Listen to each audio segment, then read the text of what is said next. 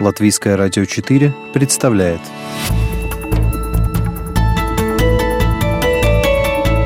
Человек и его поступки. События и его значения. В программе «Мир в профиль»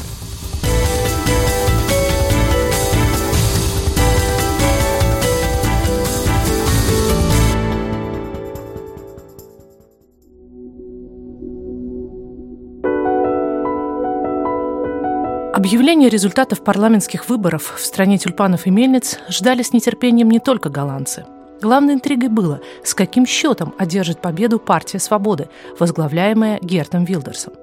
Вилдерс – политик из той же праворадикальной обоймы, что и Найджел Фараш в Великобритании и Марин Люпен во Франции.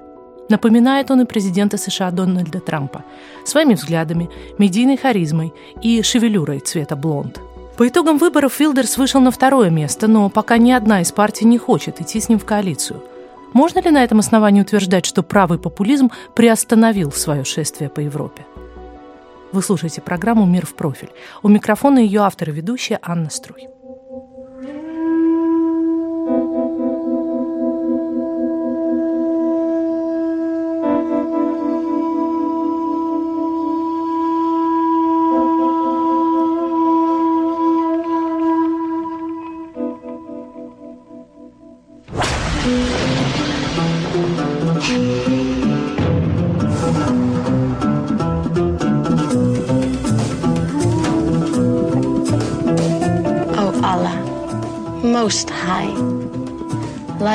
Husband is hard to bear, but I submit my will to you.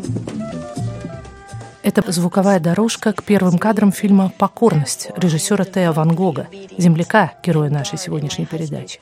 Сценарий фильма написала беженка из Сомали, ставшая депутатом парламента, отказавшаяся от веры своих отцов. Тео Ван Гог, непрямой потомок того самого знаменитого голландского художника, снял на камеру обобщенную историю женщин, терпящих насилие. От мужа, дяди, родителей, общества. Закрытое лицо, выразительные глаза, изгибы страдающего женского тела, на котором изысканной вязью написаны суры из Корана, вперемешку со шрамами от ударов плетьми. Ван Гог был убит 2 ноября 2004 года в Амстердаме за этот фильм. Он ехал на работу на велосипеде, а 26-летний Мухаммед Бауэри ранил кинематографиста из пистолета, а затем добил двумя ножевыми ударами в грудь и в горло. К телу жертвы убийца пригвоздил письмо на пяти страницах, угрожая развратной Европе в целом и пяти политикам Голландии в частности. Одним из них был Герт Вилдерс.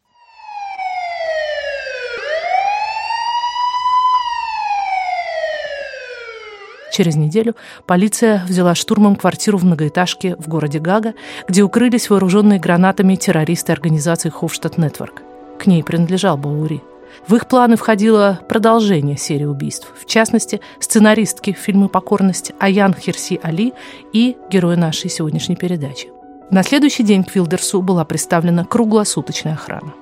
Уже 13 лет он находится под наблюдением шести телохранителей – передвигается в бронированном автомобиле, носит бронежилет и живет в специально оборудованном доме.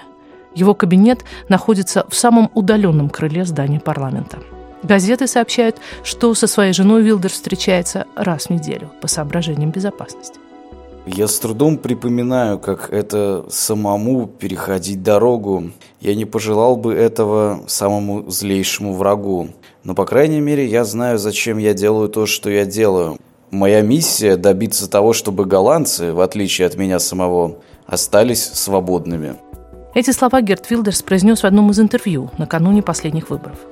Своей миссией он видит яростную критику ислама. Причем не радикального ислама, не террористических группировок, а ислама как такового. Вилдерс настаивает, ислам – это не религия, это тоталитарная идеология, вроде нацизма – и, по его мнению, Коран в Нидерландах должен быть запрещен, так же, как запрещен труд Адольфа Гитлера «Майн кампф».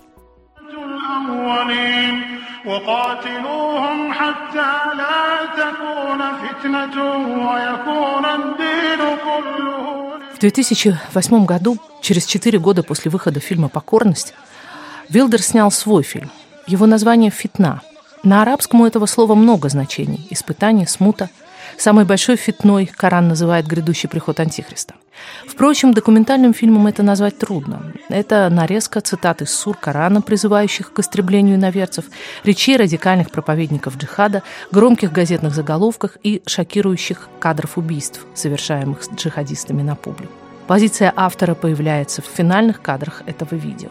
Остановите исламизацию, защитите нашу свободу.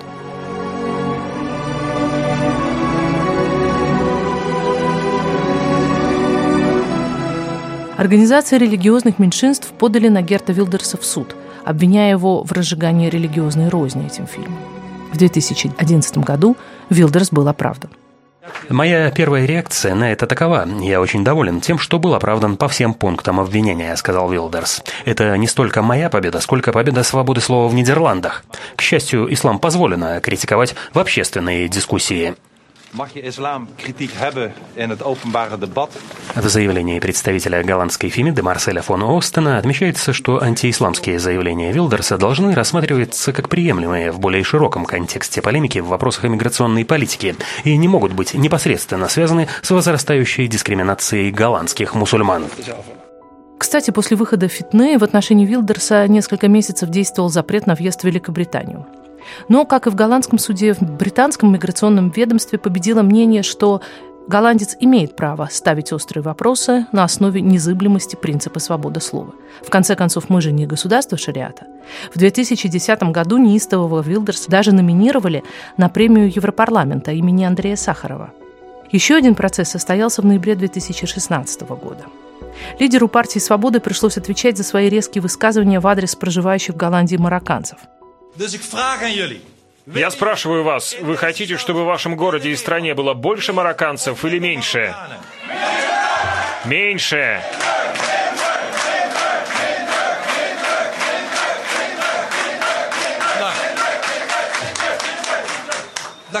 Тогда я обещаю вам это. На этот раз он был признан виновным в разжигании ненависти, но требование прокуратуры о наложении штрафа было отвергнуто. وقاتلوهم حتى لا تكون فتنة ويكون الدين Впрочем, вся эта полемика о том, что позволено, а что нет, никак не влияет на радикальных исламистов. Имя Герта Вилдерса остается в списке врагов ислама, наряду с именами писателей Салмана Ружди, карикатуриста Ларса Вилкса. с некоторыми фигурантами этого списка, сотрудниками парижского журнала «Шарли Эбдо», уже покончено. Антиисламская риторика – важнейшая часть политического месседжа Герта Вилдерса, но не единственная. Второй компонент – это евроскептицизм. В 2014 году партия «Свободы» прошла в Европейский парламент и вместе с Марин Люпен и Найджелом Фаражем Герт Вилдерс основал группу «Европа, нации и свободы». Позже он сложил мандат, но нередко использовал трибуну парламента для популяризации своих взглядов. Скажите, зачем идти на выборы в парламент, которому, по-вашему, лучше бы вообще не существовать? Ну, пока-то он на месте, и надо, чтобы в нем звучала не только одна точка зрения про европейских партий. Ваши претензии к Евросоюзу? ЕС лишил Нидерланды суверенитета. Еврокомиссаров, взявшихся управлять моей страной в Нидерландах, никто и знать не знает. Что важнее, никто их не выбирал и не назначал. Членство в ЕС влетает в копейку. Мы, голландцы, в пересчете на душу населения отчисляем в Европейский центр больше всех. Говорит Алексей Димитров, юридический советник группы «Зеленых» в Европарламенте у него были определенные противоречия с Жаном Мари Ле Пен, то есть предыдущим лидером Национального фронта во Франции, в частности, в связи с антисемитизмом Жана Мари Ле Пен.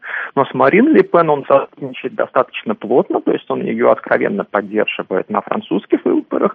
Марин Ле Пен, в свою очередь, поддерживала Вилдерса на выборах в Нидерландах, и в Европейском парламенте их партии представлены в одной и той же политической группе, то есть, в принципе, они создатели вот этой крайне правой политической группы в Европейском парламенте парламенте. Есть определенные различия, если не Марина Ле Пен сама, но определенная группа в ее национальном фронте очень сильно опирается на такой правокатолический истеблишмент и все-таки в своей риторике говорит там о традиционных ценностях, то в частности Вилдерс наоборот напирает на то, что, допустим, толерантность к сексуальным меньшинствам является краеугольным камнем э, голландской идентичности, и ислам в том числе и этому угрожает. Немножко различаются позиции по отношению к России. То есть если Марин Ле Пен откровенно сотрудничает с Россией, то Вилдерс на данный момент не был в этом замечен. То есть э, сама вот эта вот парламентская группа ИНФ, которая представлена Национальный фронт Марины Ле Пен и вот партия Вилдерса, является такими изгоями в Европарламенте, то есть даже и европейские консерваторы с ними не сотрудничают. То есть, в принципе, это совершенно такой оформлен санитарный кордон. То есть, естественно, никто не может лишить права выступать на пленарных заседаниях, права голосовать, но так как такового внутри парламентского сотрудничества нет. Естественно, парламентскую трибуну он пробует использовать, но делает это не не так часто, как, допустим, раньше делал Фараж. То есть видно, что он играет ну, в основном на голландскую аудиторию, то есть сама по себе европейская политика ему мало интересна, потому что он понимает, что все равно его фракция не может повлиять на европейскую политику, поэтому выступает только в тех случаях, если потом этот клип с его выступлением можно распространить для голландской аудитории. Что предпримет партия Герта Вилдерса после выборов? Победившие правящие из Народной партии за свободу демократии в правительство его звать не будут. Об этом неоднократно заявлял лидер правых демократов, премьер-министр Марк Рютте. Когда-то с Вилдерсом они работали вместе, но не сошлись характерами. Недаром Вилдерсу дали кличку «Капитан Пероксид». Если отбросить же самые радикальные высказывания, вроде того, что он обозвал голландских марокканцев мразью, взгляды Вилдерса, скорее всего, будут получать все большее распространение. Сам он, комментируя итоги выборов в Твиттере, уверяет, что на следующих выборах станет первым. Продолжает наш эксперт Алексей Димитров. Во-первых, партия, партия «Свобода» увеличила свое представительство. У них было 15 депутатов, стало 20 депутатов. Второй момент – это то, что во многом риторику партии «Свободы» переняли и другие партии, которые ближе к центру, и в том числе и те, которые, по всей видимости, будут представлены в правительстве. Здесь надо понимать тоже структуру вот этого голландского общества. То есть, на самом деле, в Голландии борьба Вилдерса с исламом, она связана не только и не столько с допустим, миграционным кризисом, связанным с прибытием соискателей убежища в Европу большого количества из Сирии и Ирака, а с тем, что, в общем-то, это для партии Вилдерса такой внутренний враг. То есть достаточно большое количество граждан Нидерландов, допустим, турецкого и марокканского происхождения. Это во многом культурная борьба для него внутри самого голландского общества. Э, те люди, которые имеют другое происхождение, они должны полностью ассимилироваться.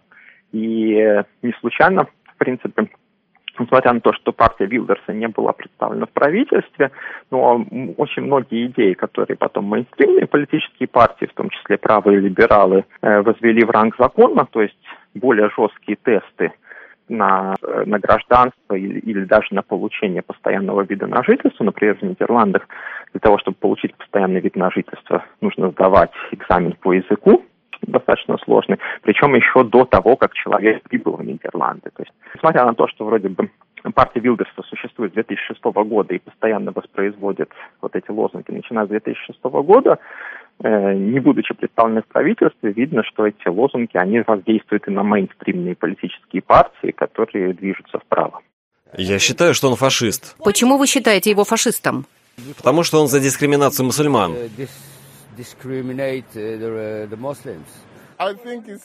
Я считаю, что он расист. Этого ведь не скроешь. И все, кто его поддерживают, выступают за расизм. Он расист? Да. Он фашист? Да. Почему? Потому что он хочет запретить въезд в страну мусульманам из Марокко, Турции и других стран. Говорят, что он фашист, расист. Вы тоже так думаете? Нет, нет. Почему? Он просто хочет вернуть нам нашу страну. Это послание голландского народа правительству. С нас хватит. Обычно я сам голосую за левых. Но в этот раз не исключено, что проголосую за Вилдерса. Почему за Вилдерса? В знак протеста. Люди очень многим недовольны особенно в тех районах, где много беженцев.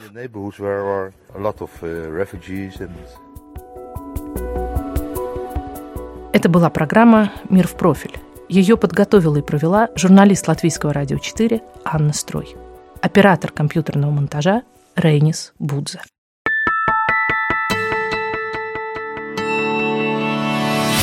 Человек и его поступки. События и его значения.